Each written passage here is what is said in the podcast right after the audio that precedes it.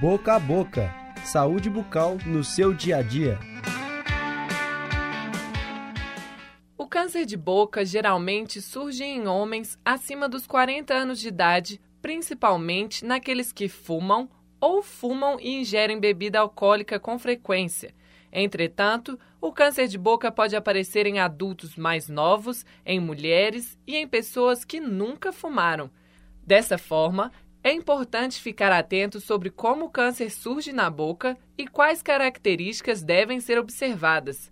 Professor Paulo, como surgem as lesões do câncer de boca?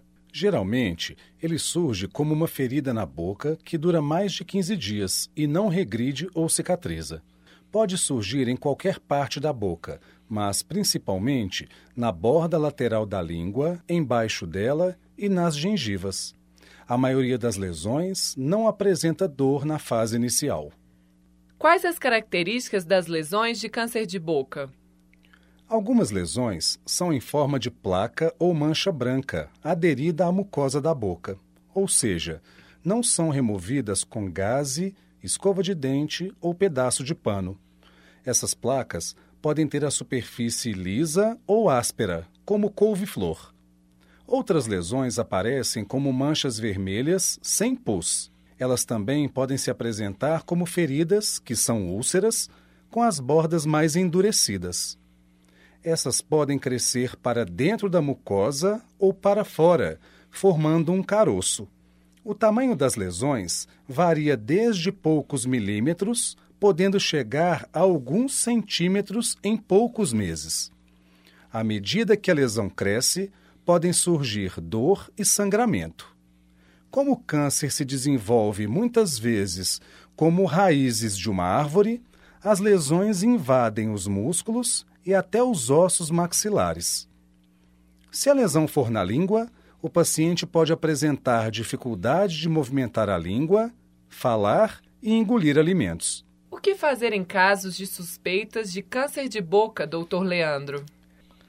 Como já foi dito, é importante ficar atento a alterações na boca que não desaparecem após 15 dias.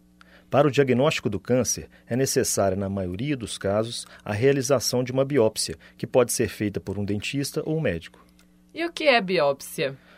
A biópsia consiste na retirada de um pedaço da lesão, sob anestesia local, para exame microscópico. É ela que vai confirmar ou não o diagnóstico. Se o resultado for positivo, o tratamento do câncer de boca é realizado pelo médico.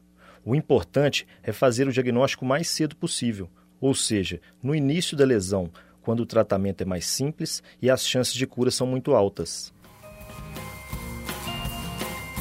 Se você tiver dúvidas sobre o tema do programa de hoje, entre em contato pelo Facebook do Departamento de Odontologia da PUC Minas. Este é um projeto de extensão do programa de pós-graduação em odontologia da PUC Minas, em parceria com a Faculdade de Comunicação e Artes.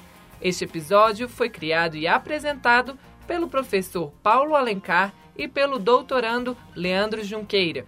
A gravação foi feita em novembro de 2016 no Laboratório de Áudio da PUC Minas, com apoio dos estudantes de Comunicação Social Paulo Cavalieri e Diandra Guedes do técnico Wesley Diniz e da professora Yara Franco. Eu sou Flora Silber Schneider, estudante do curso de jornalismo. Boca a boca. Saúde bucal no seu dia a dia.